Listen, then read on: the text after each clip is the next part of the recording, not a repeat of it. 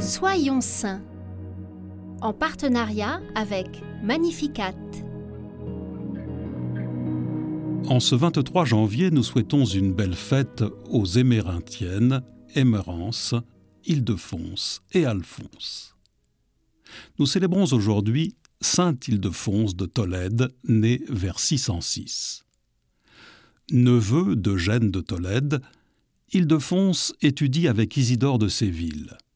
Il prend l'habit de moine à l'abbaye Saint-Côme et Saint-Damien d'Agalie, sur le fleuve du Tage, dont il est rapidement nommé supérieur. Il fonde aussi un couvent de religieuses avec les biens dont il a hérité.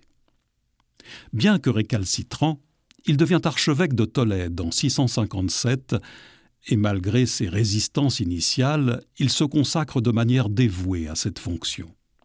Ildefonse participe au 8e et 9e concile de Tolède et joue un rôle important dans l'uniformisation des liturgies espagnoles.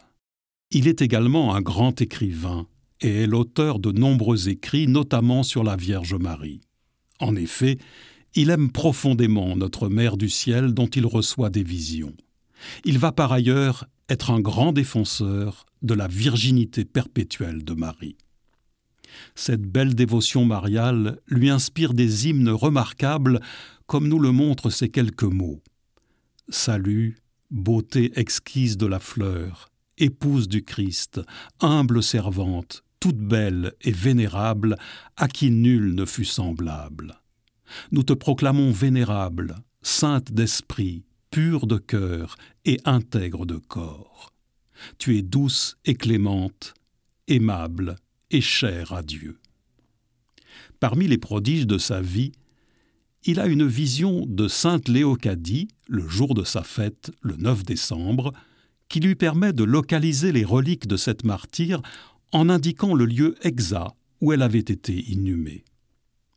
Ildefonse rend son âme à Dieu le 23 janvier 667, après une vie passée au service de l'Église d'Espagne.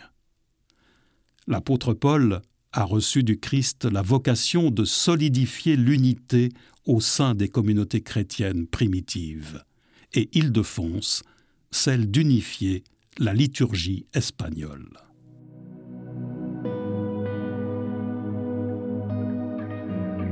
Par l'intercession de Saint Ildefonse de Tolède et celle du Christ, que chaque célébration liturgique fortifie notre capacité à entrer dans le nous de l'Église qui prie. Nous pouvons aussi aujourd'hui, à la suite d'Île-de-Fonse, honorer spécialement la Vierge Marie dans notre prière.